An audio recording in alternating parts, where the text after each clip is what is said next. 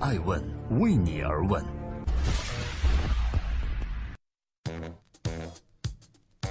Hello，大家好，今天是二零一七年的十二月十四日，欢迎聆听《守候爱问每日人物》，我是爱成，记录时代人物，探索创新创富。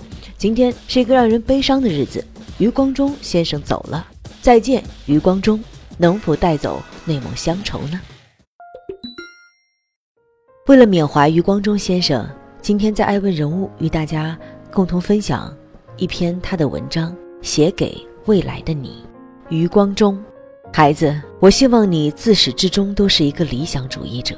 你可以是农民，可以是工程师，可以是演员，可以是流浪汉，但你必须是一个理想主义者。童年，我们讲英雄故事给你听，并不是一定要让你成为英雄，而是希望你具有纯正的品格。少年，我们让你接触诗歌、绘画、音乐，是为了让你的心灵填满高尚的情趣。这些高尚的情趣会支撑你的一生，使你在最严酷的冬天也不会忘记玫瑰的芳香。孩子，不要担心，理想会使人出众。孩子，不要为自己的外形担忧，理想纯洁你的气质，而最美貌的女人也会因为庸俗而令人生厌。通向理想的途径往往不尽如人意，而你亦会为此受尽折磨。但是，孩子。你尽管去争取，理想主义者的结局悲壮而绝不可怜的。在貌似坎坷的人生里，你会结识许多的智者和君子，你会见到许多旁人无法遇到的风景和奇迹。选择平庸虽然稳妥，但绝无色彩。不要为了蝇头小利放弃自己的理想，不要为了某种潮流而改换自己的信念。物质世界的外表太过复杂，你要懂得如何去拒绝虚荣的诱惑。理想不是实惠的东西，它往往不能带给你尘世的享受。因此，你必须习惯无人欣赏，学会精神享受，学会与他人不同。其次，孩子，我希望你是一个踏实的人。人生太过短促，而虚的东西又太多，你很容易眼花缭乱，最终一事无成。如果你是个美貌的女孩，年轻的时候会有许多男性宠你。你得到的东西太过容易，这会使你流于浅薄和虚浮。如果你是一个极聪明的男孩，你又会以为自己能够成就许多大事而流于轻浮。记住，每个人的能力有限，我们活在世上能做好一件事足矣。写好一本书，做好一个主妇，不要轻视平凡的人，不要投机取巧，不要攻击自己做不到的事儿。你长大后会知道，做好一件事太难，但绝不要放弃。你要懂得和珍惜感情，不管男人女人，不管墙内墙外，相交一场实在不易。交友的过程会有误会和摩擦，但想一想，偌大世界，有缘结伴而行的能有几人呢？你要明白，朋友终会离去。生活中能有人伴在身边，听你倾谈，倾谈给你听，就应该感激了。要爱自己和爱他人，要懂自己和懂他人。你的心要如溪水般柔软，你的眼波要像春天般明媚。你要会流泪，会孤身一人坐在黑暗中听伤感的音乐。你要懂得欣赏悲剧，悲剧能丰富你的心灵。希望你不要媚俗，你是个独立的人，无人能抹杀你的独立性，除非你向世俗妥协。要学会欣赏真，要在重重面具下看到真。世上圆滑标准的人很多，但出类拔萃的人极少，而往往出类拔萃又隐藏在悲琐狂荡之下。在形式上，我们无法与既定的世俗争斗，而在内心。我们都是自己的国王。如果你的脸上出现谄媚的笑容，我将会羞愧地掩面而去。这世俗的许多东西虽耀眼，却无价值。不要把自己置于大众的天平上，不然你会因此无所适从，人云亦云。在具体的做人上，我希望你不要打断别人的谈话，不要娇气十足。你每天至少要拿出两小时来读书，要回信写信给你的朋友。不要老是想着别人应该为你做些什么，而是要想着怎么去帮助他人。借他人的东西要还，不要随便接受别人的恩惠。要记住，别人的东西再好也是别人的，自己的东西再差也是自己的。孩子，还有一件事儿，虽然做起来很难，但相当重要，这就是要有勇气正视自己的缺点。你会一年年的长大，会渐渐遇到比你强、比你优秀的人，会发现自己身上有许多你所厌恶的缺点，这会使你沮丧和自卑。但你一定要正视它，不要躲避，要一点点的加以改。战胜自己比征服他人还要艰巨和有意义。不管世界潮流如何变化，但人的优秀品质却是永恒的：正直、勇敢、独立。我希望你是一个优秀的人。感谢各位的聆听，这是来自余光中先生的《写给未来的你》。感谢主编高原，编辑田聪。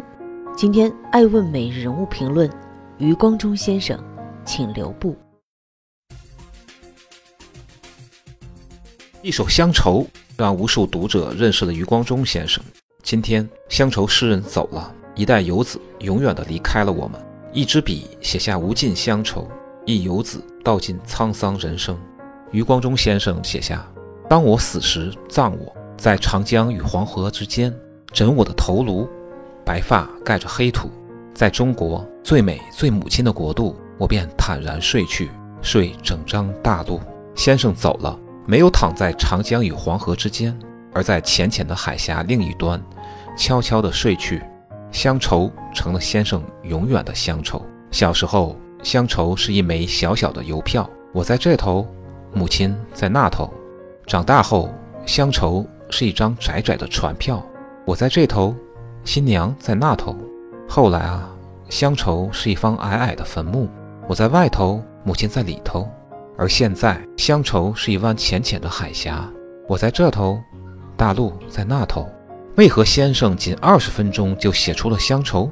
今天，先生带着遗憾离开了，没有亲眼看到两岸的和平统一。先生去了诗人向往的天堂，那里会写满乡愁的诗篇吗？先生出生于江苏南京，母亲和妻子都是江苏常州人，故先生也自称江南人。一九二八年到一九三七年是南京这个城市最好的时光，国家走向统一，作为国民政府所在地，人们开始清晰地感受到了国家的存在。先生在南京生活了近十年，秦淮河风光、夫子庙雅韵早已渗入了他的血脉。抗战时期，先生在重庆江北县悦来厂度过了中学时代，那时的重庆还属于四川。先生曾在生前对外称，喜欢上文学和诗歌，就是因为四川。四川这片文学诗歌的土壤，培养了先生一生的诗歌信仰。历经战乱，先生最后和家人一起到了台湾，于1952年毕业于台湾大学外语系，然后到美国继续读书。乡愁，两岸统一，成了先生一生的诗歌基调。余光中先生在台湾生活了二十多年后，写下了《乡愁》。生前在采访中，他说：“我写乡愁仅花了二十分钟，但是这种感情在内心已蕴藏了二十多年。那时大陆还处于文革期间，还乡比较难。直到一九九二年，我才回到大陆。所以说，写这首诗的时候是很苦闷的。二十分钟可以写下一首诗，可乡愁用二十多年都思念不完。”先生曾表示：“乡愁只是单纯的怀乡，是每个人都有的心情。”他认为。政治易使人分离，而文学促进人了解。虽然这些年先生来大陆二十多次，他以为乡愁可以解开，但故乡的事、小时候的玩伴大都不在了，而这样的乡愁不是买张船票、机票回去就能解开的。大家好，欢迎关注爱问每日人物。今天我们讲一讲《乡愁》的作者余光中。为何先生如此酷爱跑车？余光中喜欢开车是出了名的，一直到去年到台湾中山大学授课都还是自己开车。现在身体不好了，已大半年不开车了。他觉得开车最幸福，方向盘在手，其乐无穷。热爱开车的先生有着驾驶魂，当方向盘在手时，余光中的精神就好了。他强调自己是守驾驶规矩的。去年在他生日的时候，台湾中山大学郑英耀投其所好，赠送了一辆电影《速度与激情》里的跑车模型。先生非常喜欢，但也遗憾没有亲自体验过超跑的感觉，希望有机会能过过瘾。今年一月，他的一位陈姓友人开着保时捷911接先生一路兜风。余光中兴致勃勃，感受引擎的轰鸣，享受速度的快感。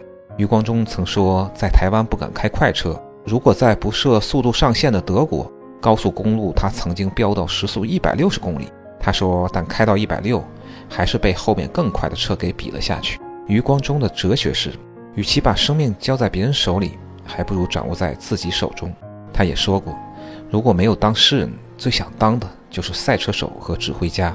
先生会带走两岸那抹乡愁吗？余光中先生在生前和台湾地区的前领导人马英九有不少互动。马英九在任期间内曾到高雄拜访余光中。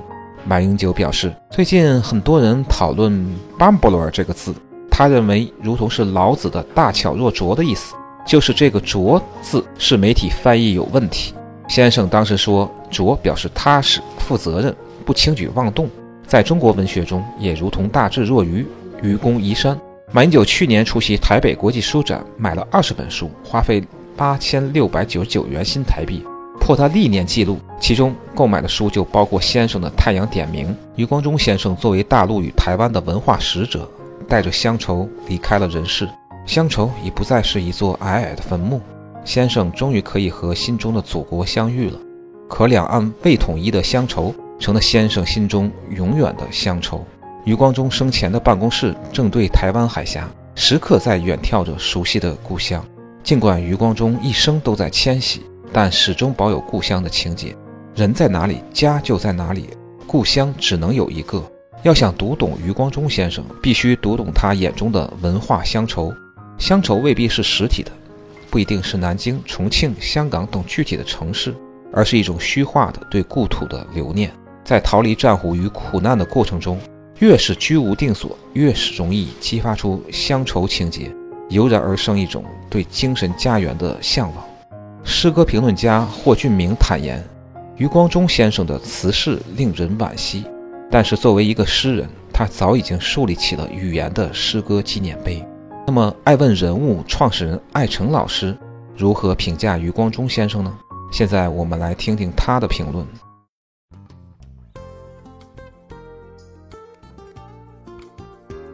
在今天爱问美人物的最后，感谢我的两位同事，同时呢，也感谢各位的聆听和陪伴。欢迎继续关注爱问的官微和官网，以及二零一七年十二月二十日在北京中国传媒大学举办的“遇见未来”电视论坛。回到余光中，我想说，虽然他并不是一个没有争议的诗人，甚至在普通读者那里，他更多的是一个乡愁诗人。然而，他留下的乡愁不仅仅是一首诗。更是两岸人民情感的纽带。正是因为这一情感纽带的存在，我们才更有希望看到两岸的和平统一。我想起著名诗人臧克家有句诗中这样写道：“有的人活着，他已经死了；有的人死了，他还活着。”今天告别人世的余光中，也必将与他的乡愁一起活在我们的心中。